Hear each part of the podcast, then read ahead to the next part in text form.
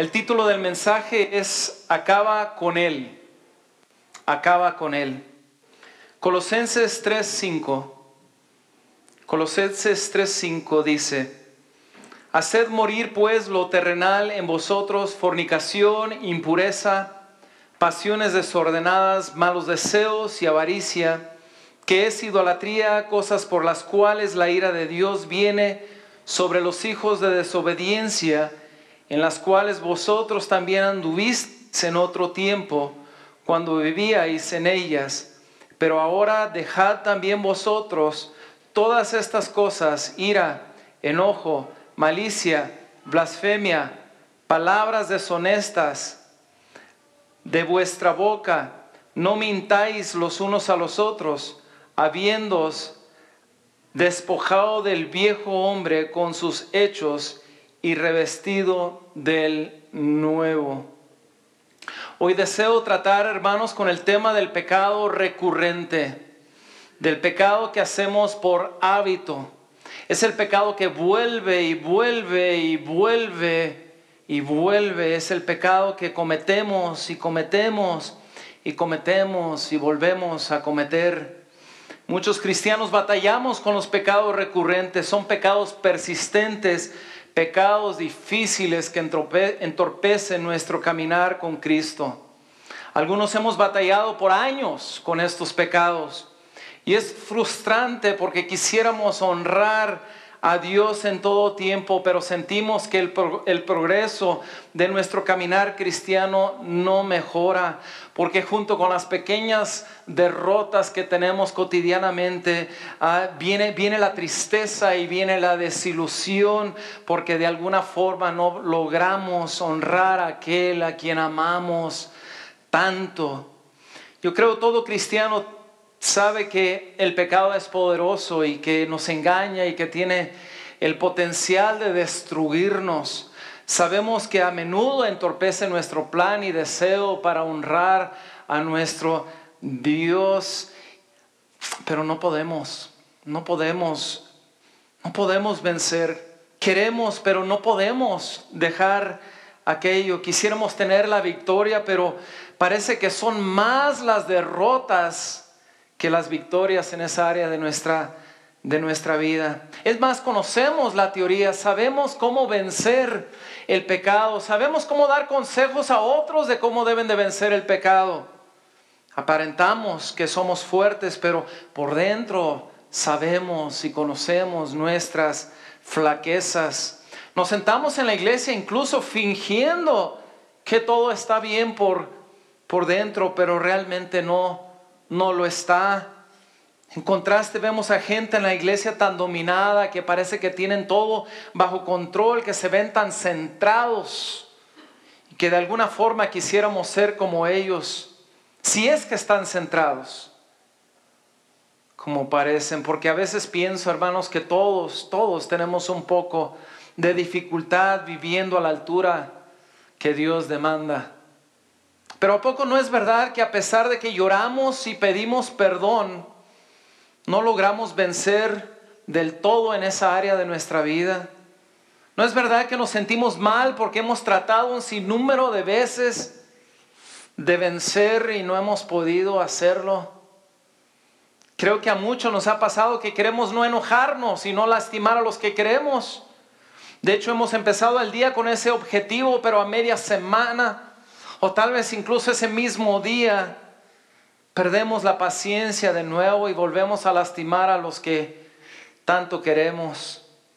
¿Cuántos no hemos querido vencer alguna adicción y tenemos ya tal vez meses o años tratando de vencer el vicio y no no podemos? Hay quienes quisieran dejar de ver pornografía y simplemente vuelven a caer en lo mismo. En la mañana están llorando y pidiendo perdón, sintiéndose mal por lo que hicieron y en la noche otra vez están sentados ahí frente al monitor haciendo lo mismo. Hay quienes tratan de no mirar con lascivia y no lo pueden. No lo pueden lograr una, una y otra vez. Se encuentran mirando y codiciando a una mujer.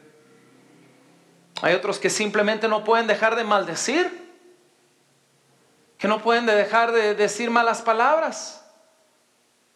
Una y otra vez se encuentran maldiciendo, adoran a Dios el domingo con su boca y en la semana maldicen a los hombres con la misma boca. ¿Cómo puede salir agua dulce y agua salada de una misma vertura, dice Santiago? Hay temperamentales, hay pleiteros, hay envidiosos, hay celosos, hay orgullosos, desobedientes, murmuradores fornicarios, adúlteros, borrachos y drogadictos e inmorales, que simplemente no logran dejar de cometer una y otra vez los mismos pecados. ¿A poco no, no habemos quienes constantemente estamos regresando una y otra vez a cometer lo mismo? Estar en una relación de noviazgo en yugo desigual es estar viviendo en un pecado recurrente. Estar en unión libre es estar cometiendo un pecado recurrente. Tener odio o rencor hacia, hacia alguien es estar viviendo en pecados recurrentes. Están los que fueron infieles a su pareja, fueron perdonados, pero a pesar de que les dieron otra oportunidad y la advertencia de que no lo fueran a hacer otra vez, lo vuelven a hacer. Vuelven a ser infieles. Le prometieron a Dios que no volverían a cometer aquel acto y a la semana ya estaban allí otra vez. El domingo tal vez estuvieron en el altar llorando y prometiendo a Dios que ya no van a volver a tomar y el próximo fin de semana están en la misma condición, borrachos otra vez con sus amigos. Hay otros que aún después de años de estar en la cárcel, al salir vuelven a hacer lo mismo. Hay maridos que juran no volver a pegarle a su esposa y una y otra vez la maltratan. Este será mi último cigarro. Este será mi último robo. Si no sale embarazada, Diosito, te prometo que no vuelve a suceder. Y saben que vuelve, vuelve a suceder. Por ahí leí que los pecados con los que batalla más el hombre son el enojo, la inmoralidad sexual, la avaricia, el orgullo y la pereza. Y por otro lado leí que los pecados con los que batalla más la mujer son envidia, murmuración, falta de agradecimiento, celos, chismes y la ira. El punto es que probablemente todos tenemos pecados habituales, todos tenemos pecados recurrentes que desarrollamos cuando éramos inconversos y que requieren de mucha gracia divina y mucha disciplina personal para vencer. Punto es que todos tenemos una una lucha distinta con algunos pecados. Algunos tropiezan en situaciones donde otros no. A veces se nos hace ilógico que alguna persona batalle en alguna área de su vida en donde nosotros no batallamos, pero no es verdad que nosotros tenemos dificultad en ciertas áreas donde otros no tienen problemas. Todos tenemos una situación o dos situaciones difíciles de lidiar en nuestra vida espiritual. Y lo más seguro es que todos batallamos con algo, con algo. Y Juan afirma, Juan afirma que el que dice que no tiene pecado es mentiroso. Lo que sí sé, hermanos, es que las cosas no deben de quedarse así. No debemos de seguir en nuestro pecado. Es inaceptable si nos cuesta la comunión con, con Dios y el potencial que podemos tener si viviéramos una vida de obediencia. Así que no podemos quedarnos con las manos cruzadas, hermanos. Nosotros, sus hijos, sabemos que todos los pecados pueden ser perdonados por Dios, incluso los pecados recurrentes y habituales. Tenemos que orar, tenemos que luchar, tenemos que ganar la batalla. Y la única forma para hacerlo es matando, matando, matando el pecado de nuestras vidas. John Owen o Juan Owen fue considerado por muchos como el teólogo puritano más sobresaliente. De hecho, fue pastor inglés, fue, fue capellán y fue influyente en la Universidad este, de Oxford. Pero John, John Owen es considerado como probablemente el escritor más influyente en este tema de mortificar el pecado. Y él dice así, si el pecado es sutil, vigilante, fuerte y siempre ocupado en los asuntos de matar nuestras almas, y a la vez nosotros somos flojos, negligentes e insensatos, podemos esperar un resultado cómodo. Un resultado cómodo es lo que Satanás quiere para nuestras vidas. Un resultado cómodo es lo que incomoda a nuestro Dios. Un resultado cómodo es lo que nos lleva a ser mediocres espiritualmente. Un resultado cómodo es el que nos lleva a darle la espalda a Dios y a la santidad que Él espera de nosotros. Un resultado cómodo nos roba del poder y nos roba del fruto del Espíritu Santo. O sea que nos roba del gozo y de la paz, nos roba del servicio y nos roba del, del deseo de adorarle. Un resultado cómodo nos roba del testimonio y nos roba del impacto que pudiéramos tener delante de los inconversos. No podemos vivir así, hermanos. No podemos vivir así. No es justo ni para Dios, no es justo ni para nosotros, no es justo ni para los que viven en nuestras casas, ellos que conforman nuestras vidas. Hay quienes estamos destruyendo a los que viven con nosotros por nuestra insistencia en vivir en pecado. Hay quienes están destruyendo su negocio porque insisten en vivir de la misma forma en como han vivido desde siempre. Son corajudos, son tramposos, son compulsivos. Toman todo el fin de semana y el, lunes tienen una resaca de tal forma que no pueden ni abrir su negocio son sus propios enemigos. Hay quienes están destruyendo familias por no controlar su carne. Tienen una bonita esposa en su casa, pero nunca es lo suficiente. Siempre están hablando de otras mujeres, siempre codiciándolas y siempre metiéndose en problemas. Terminan, hermanos, manteniendo, perdón, a dos mujeres, a dos familias. No les alcanza el dinero Viven solo para mantenerlas y ni aún así aprenden. No pueden controlarse. Sigue siendo el don Juan en el trabajo, pero no está dispuesto a dejar este mal hábito. No es hasta que lo pierde todo que vienen a buscar la ayuda de Dios. Hay quienes están destruyendo su salud. El doctor les dijo que deben de dejar de fumar que están destruyendo sus vidas, que si siguen fumando van a morir y aún así siguen fume y fume. Hay, hay quienes fuman hasta por la traqueostomía que tienen aquí en la garganta, porque no están dispuestos a dejar aquello. Otros tienen piedras en, las, en la vesícula por biliudos. Siempre están haciendo corajes. Otros tienen que asistir a neuróticos anónimos porque no pueden controlarse. Hay quienes están permitiendo que las drogas destruyan sus vidas. Y la lista, hermano, sigue y sigue y sigue. Entonces, en este momento, tal vez ya, ya, ya te examinaste y identificaste un pecado que sabes necesitas quebrar y que no ha sido fácil hacerlo.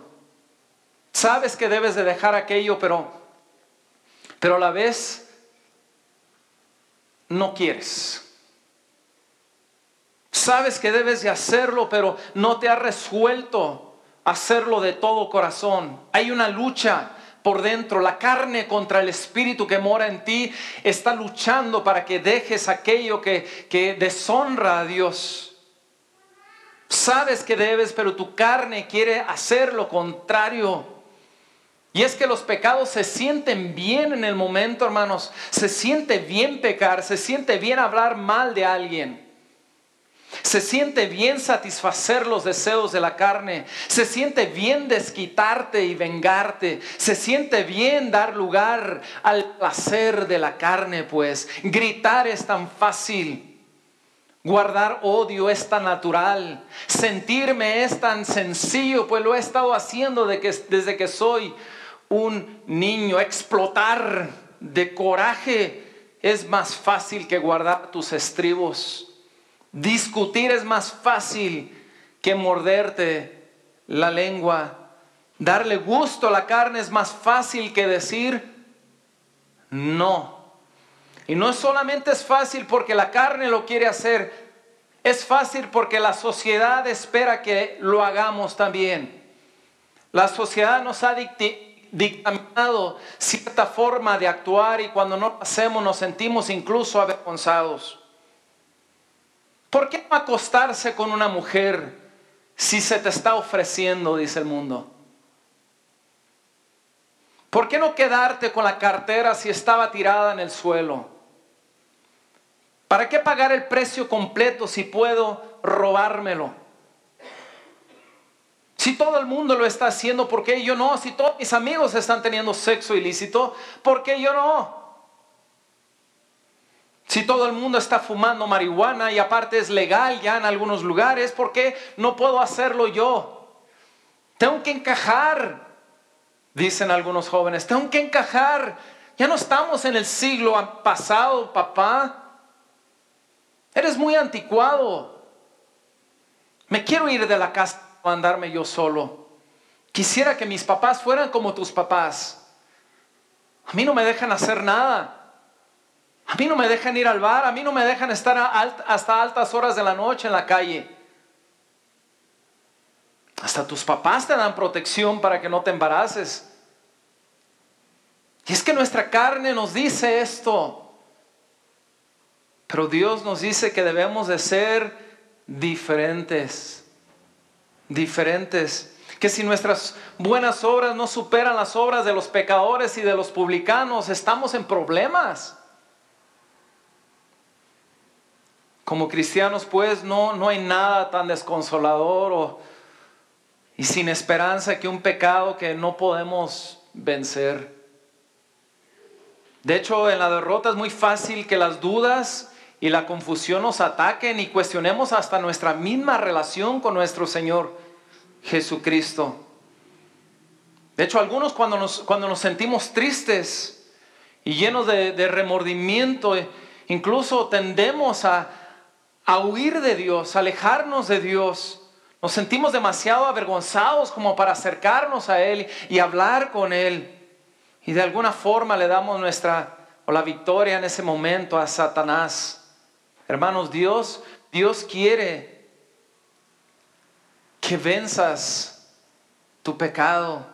Dios no quiere esto para nuestra vida. Él murió en la cruz del Calvario para que tengamos la victoria completa sobre los pecados.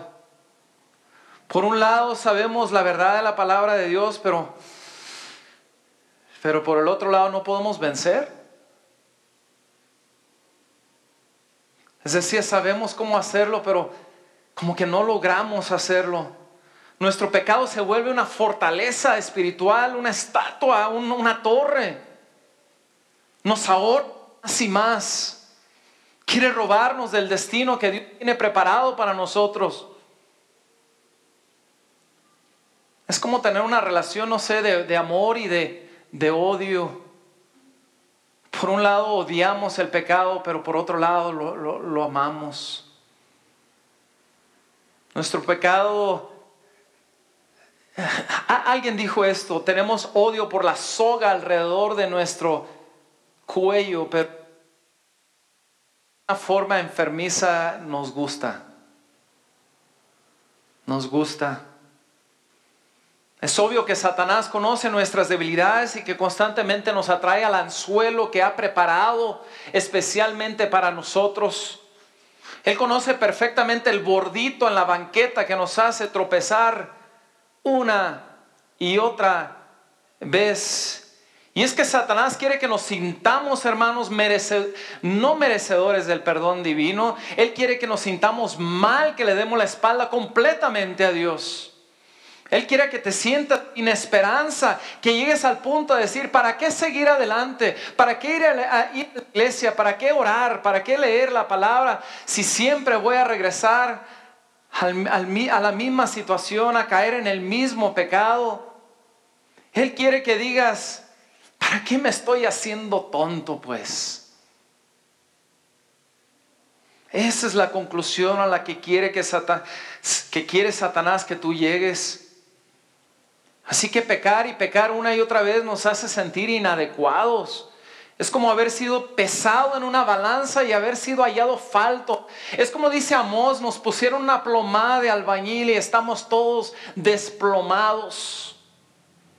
Cada vez que pecamos es como si nos dijeran no la haces, no sirves para nada.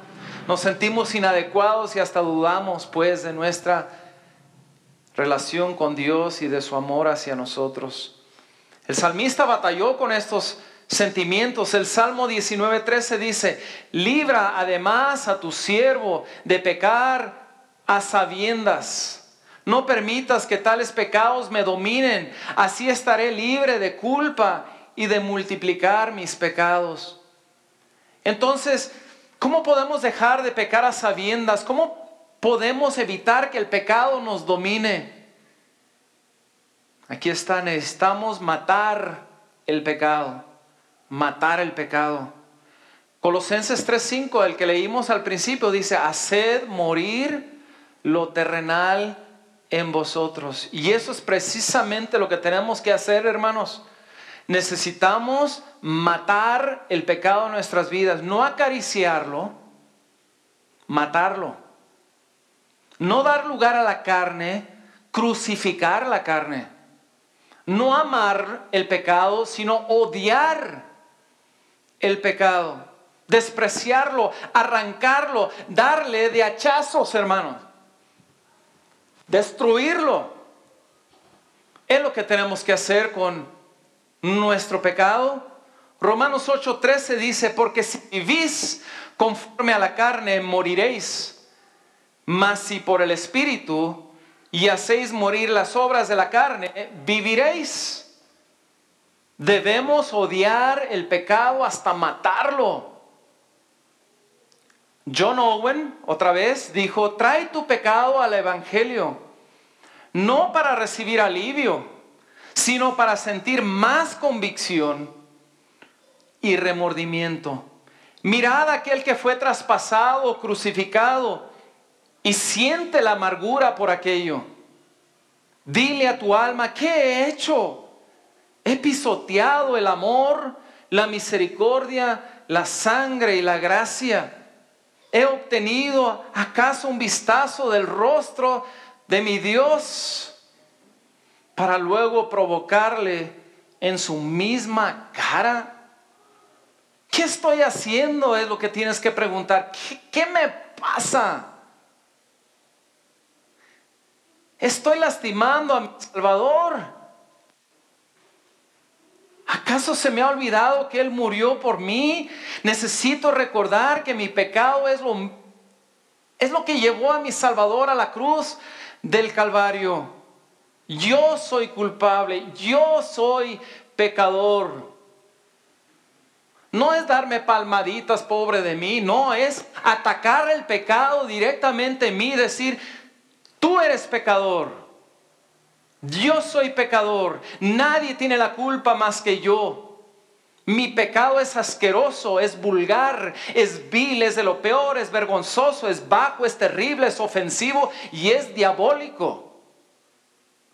Denigra, destruye, pervierte, contamina, echa a perder todo lo que es bueno, echa a perder todo lo que es agradable, todo lo que es de buen nombre, todo lo que tiene virtud, todo eso destruye el pecado que está dentro de mí. No puedo justificarlo. No debo excusarlo. Jamás. No debo de apapacharlo. No. Debo exponerlo. Debo asediarlo. Debo cazarlo. Y debo exterminarlo. Mi pecado es mi enemigo, hermano y hermana. Mi pecado lastima a Dios, contrista al Espíritu Santo y me lastima a mí. Y necesito, hermano, necesito reconocer que a lo mejor ya estoy acostumbrado a mi pecado, ya estoy entumido a mi pecado. Tal vez ya no siento ni la gravedad. Tal vez estoy ciego a mí mismo. Necesito resensibilizar mi corazón y mi conciencia y reconocer que sí es grave, que sí es grave y que tiene el potencial de destruirme. Odiar el pecado requiere enfocarme, fijarme en el pecado, analizar el pecado, es dirigir mi atención a la raíz del problema. No es examinar los resultados necesariamente, más bien requiere prestarle atención a la, raíz del problema y a la pasión misma que radica dentro de lo más profundo de mi ser. Requiere una observación honesta, hermanos, honesta y tal vez incómoda al pecado que está dentro de nosotros. Es como identificar el cáncer en una tomografía. Cuando te hacen una tomografía, ves el tumor y dices, voy a hacer lo que sea o lo que tenga que hacer para extirpar ese tumor del cuerpo.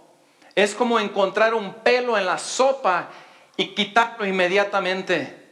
No lo quieres ahí, lo quieres fuera de tu plato. Es como tener un ratón en la casa. En cuanto lo ves, pones 10 trampas si es necesario. ¿Por qué? Porque hay que acabar con el invasor. Hay que destruirlo. No sentir piedad alguna. Sacar ese animal de la casa. Es como Ucrania. Ucrania no está tratando hoy a Rusia como un cuatacho. Lo ve como el enemigo que hay que sacar del territorio. Así debemos de ver el pecado, no a la ligera, porque si lo vemos a la ligera nunca vamos a vencer, siempre nos vamos a estar justificando. Es mi, debilidad. ¿Cómo puedo estar haciendo eso y una, una y otra vez? Es lo que debes de preguntarte. ¿Qué me pasa? ¿Qué me pasa? Hay que hacer esas preguntas difíciles. ¿Cuál es mi problema? ¿Qué me sucede? ¿Por qué estoy haciendo esto? ¿Qué tengo yo que, que vuelvo y vuelvo y vuelvo a lo mismo? ¿Por qué soy así? ¿Cómo puedo lastimar a mi Señor y a mi Salvador? Digo que le amo, canto que le amo y después le doy la espalda.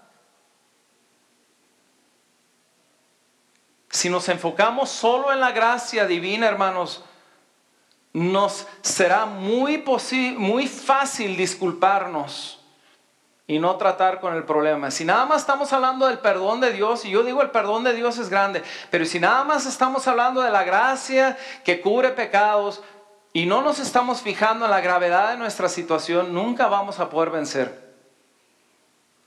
No podemos solo decir perdóname a la ligera día tras día tras día. Requiere de más intención y reconocimiento de nuestro pecado y de nuestra condición. Fíjense lo que dice Mateo 5, 29. Dice, por tanto, si tu ojo derecho te es ocasión de caer, sácalo y échalo de ti, pues mejor te es que se pierda uno de tus miembros y no que todo tu cuerpo sea echado al infierno. Y si tu mano derecha te es ocasión de caer, córtala y échala de ti, pues mejor te es que se pierda uno de tus miembros y no que todo tu cuerpo sea echado al infierno. Aquí el versículo nos enseña que hay que ser drásticos, pero no se refiere a andar por esta vida como tuertos y, mancos. Se refiere a ser drásticos, hermanos, en, en el sentido de arrancar de nuestra vida todo aquello que está entorpeciendo nuestro caminar con Cristo drástico, arrancarte aquello y tirarlo. Agarrar un machete y cortar. Es odiar el pecado. Y ese es el pensamiento aquí. Necesitamos tratar el pecado en sus primeras etapas. En sus primeras etapas, antes de que se manifieste el pecado. ¿Qué significa esto? Significa que debes de tratar con la carne y sus placeres cuando recién inicia la tentación.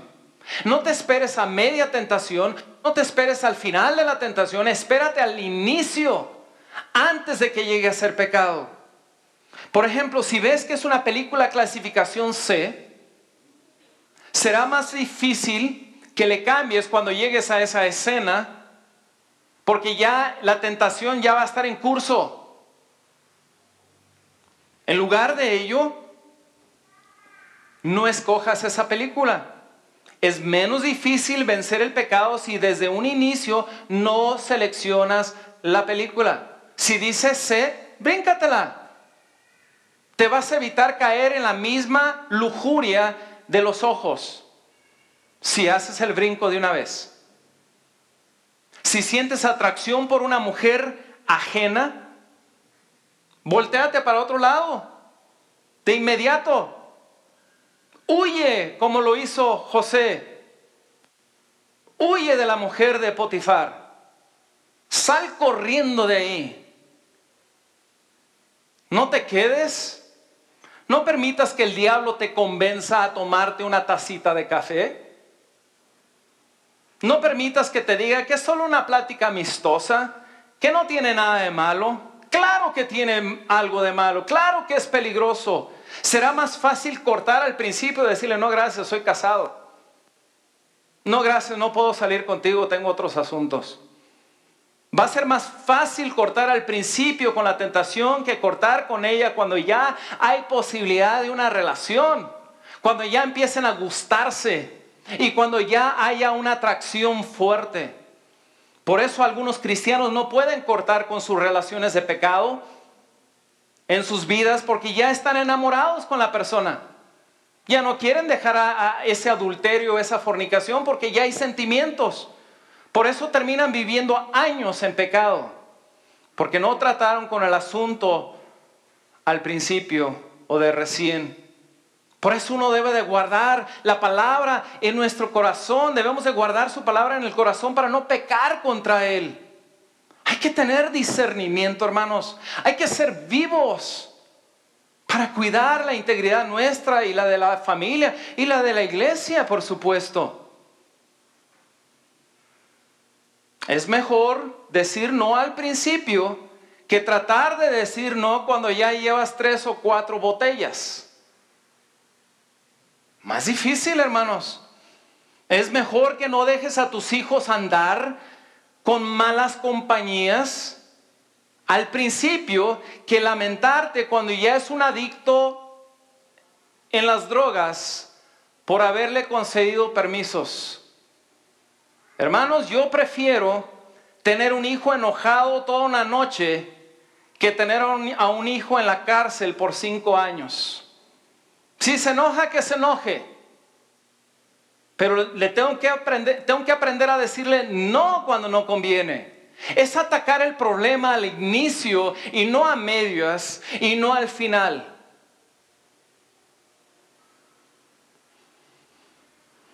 Es más fácil no mentir al principio.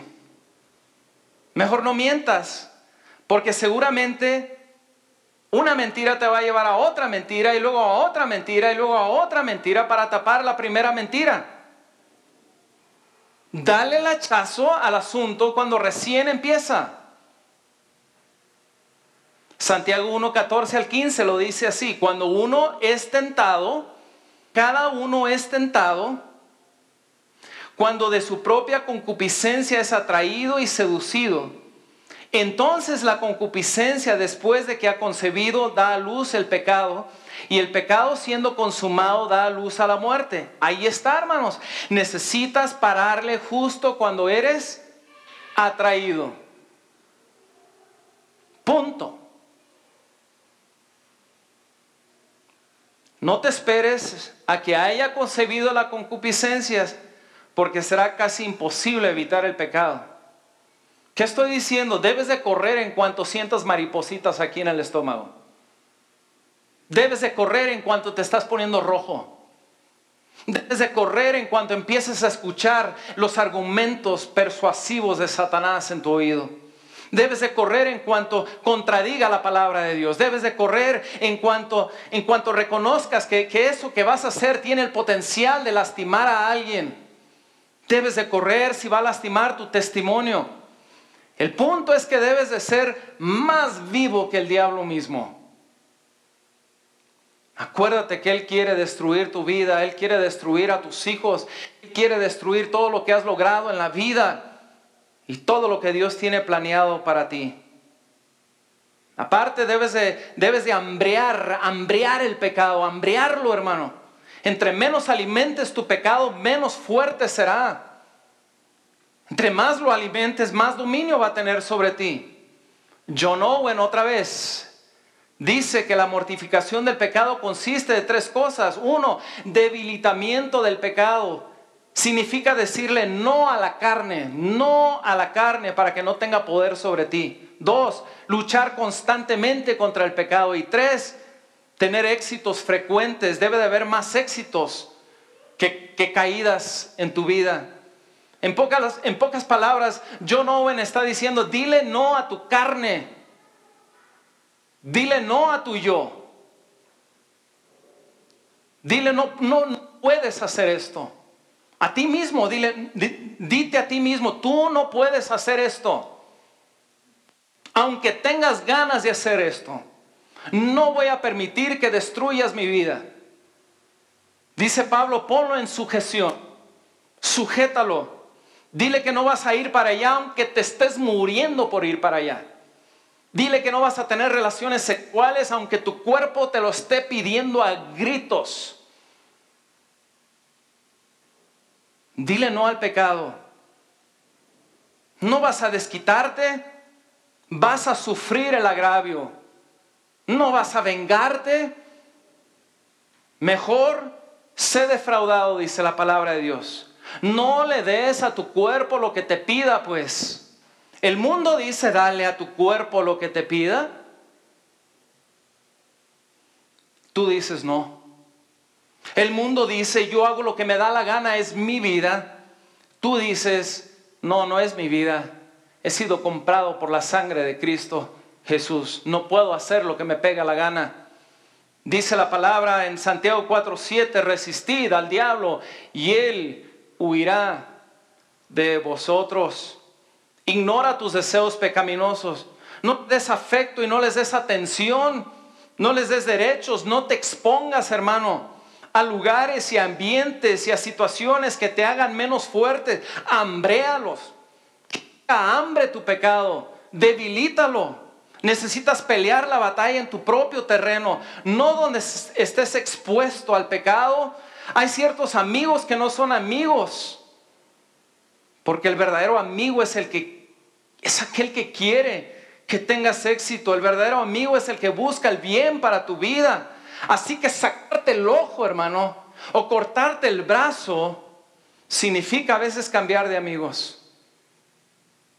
Si ellos están impidiendo que vivas una vida santa y agradable a Dios, si ellos los que son los que te están llevando constantemente al mundo a pecar, necesitas sacarte ese ojo y tirarlo. A veces significa cambiar de ambientes. Hay ambientes que son detonadores para nuestros pecados. A veces significa cambiar de entretenimiento. Cortarte la mano a veces significa cortar el internet.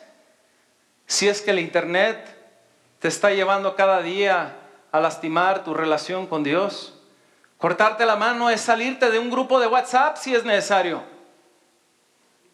Es bloquear un número si es necesario. Es aprender a decir no cuando sabes que vas a terminar en problemas. Si te están mandando mensajes medio sensuales y estás casado o casada o están coqueteando contigo por el celular, necesitas sacar ese ojo. ¿Y cómo lo haces? Corta el contacto, bloquea el número, salte de WhatsApp, cambia de número. Vale más cambiar de chip que cambiar de esposa. Porque es lo que va a pasar. Vas a perder a tu esposa o vas a perder a tu esposo o vas a perder a tus hijos. Porque no estás dispuesto a cortar en el momento que debes de cortar. Eso es cortar el brazo. Eso es darle hachazos a lo que tengas que darle hachazos para tener victoria, honrar a Dios y ser bendecido en esta vida. Tal vez no solo es necesario dejar amigos de la andada, tal vez, tal vez hay que buscar amigos nuevos que amen al Señor. Se llama, hermanos, reemplazo, reemplazo. Necesitas reemplazar lo malo con, con, con lo bueno. Hay que buscar ambientes que garanticen la victoria sobre el pecado en lugar de estar en reuniones X, donde constantemente violas los principios divinos, asiste a reuniones, por ejemplo en la iglesia. Ve a un lugar donde te dé vergüenza fumar. Ve a un lugar donde te dé vergüenza decir malas palabras. Ve a un lugar donde te dé vergüenza hablar vulgarmente de los hombres o de las mujeres. Pon la computadora, como, lo he dicho antes, pon la computadora en la sala donde estén pasando tus niños y tu esposa o tu esposo para que ellos vean lo que estás viendo. Y te dé vergüenza abrir una página de internet donde hay situaciones vergonzosas. En lugar de usar el Internet para la pornografía, úsala para crecer en el Señor, úsala para escudriñar las escrituras, para oír predicaciones, para escuchar música que edifica, haz lo que tengas pues que hacer para tener la victoria en tu vida. John Owen, otra vez, dijo, considera los caminos, las compañías, las oportunidades, los estudios, los negocios y las condiciones que te han dado ventajas para pecar y oponte a todo aquello. Y luego dice esto, el hombre hace todo esto con respecto a su cuerpo y a sus enfermedades, las estaciones, la dieta y el aire que respiramos, si son dañinos, los evitamos. Y luego pregunta, ¿acaso, nos, ¿acaso son de menor importancia los asuntos del alma? Haz un pacto con Dios. Haz un pacto con Dios, haz el pacto de vivir un día a la vez, haz un pacto para honrarle, díselo, dile, dile, Dios quiero honrarte, Dios quiero vencer ya con este pecado. Dile que quieres tener la victoria, que estás dispuesto a, a sacar aquello que te está haciendo caer en el pecado. Dile que estás dispuesto a tumbar el bordito de la banqueta que siempre te hace tropezar en el pecado. Haz un acuerdo con Dios. Colosenses nos dijo cómo hacerle, nos dijo, vístete del nuevo hombre y deshazte del viejo hombre. Vístete del nuevo hombre, deshazte de, lo, de, cómo eras antes. Dile que estás dispuesto a hacerlo. Cámbiate de ropa espiritual. Quítate el pasado. Quítate la antigua forma de vivir. Deja de actuar como actuabas antes, deja de ser como el vecino, deja, deja, de querer ser como tu competencia, como tu amigo, como tu compañero. Deja de envidiar a los demás, deja de querer encajar con los demás. Reconoce que ahora eres un hijo de Dios que tu ciudadanía no está aquí, está en los cielos y compórtate como un cristiano, haz lo que tengas que hacer y díselo. El salmista lo dijo así en el Salmo 119, 106, dice, juré, juré y ratifiqué, le prometí, le prometí a Dios que guardaré tus justos juicios. Dios, aquí estoy, Dios, te prometo te prometo que haré todo lo que está dentro de mí para vivir para ti, cueste lo que cueste. Te lo prometo, Dios. Estoy resuelto a darlo todo. Ayúdame, Dios, a no seguir pecando en estas mis áreas de mi vida una y otra vez. Tengo 10 años haciendo lo mismo. Ya estoy harto de esto. Ayúdame, ayúdame, Dios, a hacerlo. ¿Saben, hermano, hermana? Dios te va a ayudar. Dios te va a dar la victoria. Dice la palabra que no hay tentación que no sea humana. En 1 Corintios 10, 13 dice, no os ha sobrevenido ninguna tentación que no sea humana. Y fiel es Dios, dice que nos, no os dejará ser tentados más de lo que podéis resistir, sino que dará también juntamente con la tentación la salida para que podáis resistir. Cuando menos pienses, habrán pasado, hermanos, días, semanas, meses, incluso años, Dios te dará la victoria, pero necesitas querer matar aquello. Dale de hachazos y destruyelo. Quiero también aconsejarte que no, no te confíes. No te confíes, no te relajes, no, no le des ni la chance que el diablo meta su pie en la puerta porque se va a meter completamente.